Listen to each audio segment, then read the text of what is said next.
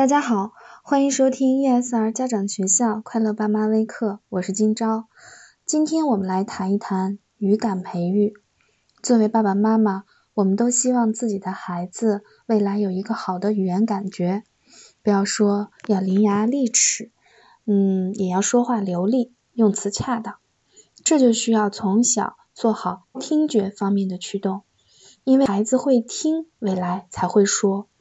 一般来说，爸爸妈妈会选择一些音乐、儿歌、故事或者是外文的音频放给孩子听。那么我们会发现，家中常放一些这些音声音，孩子呢在潜移默化中就在学习东西。有时候不一定要求他注意听，他在干别的或者是在玩游戏的时候，听着听着也就熟了，就好像背景音乐一样。通常呢，我们会叫这个过程为。磨耳朵，小的时候把孩子的耳朵磨好了，那么孩子听的能力增强了，未来呢，他语言方面的感觉就会比较好。那在一天当中呢，我们可以选择任何时间磨耳朵，但是有一个最佳时间，孩子对这些听觉信息的吸收效率也是最高的。这个最佳时间遵循的就是四十加二十法则。四十呢，指的是孩子晚上临睡前的四十分钟；二十呢，指的是孩子睡后的二十分钟。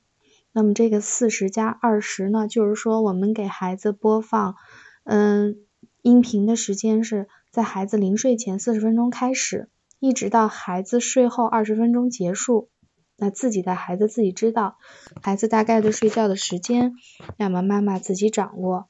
这里面呢有一个注意事项，就是在这个时间段内，最好房间里不要有太明亮的光线。那么我们播放的音量呢也不要太大。说自己读书给孩子听，效果也很好，而且特别好。如果妈妈愿意这样做。嗯，我要给妈妈加油。然后呢，注意的就是记得要在孩子睡着后也坚持一会儿，不要一看孩子睡着了就停了。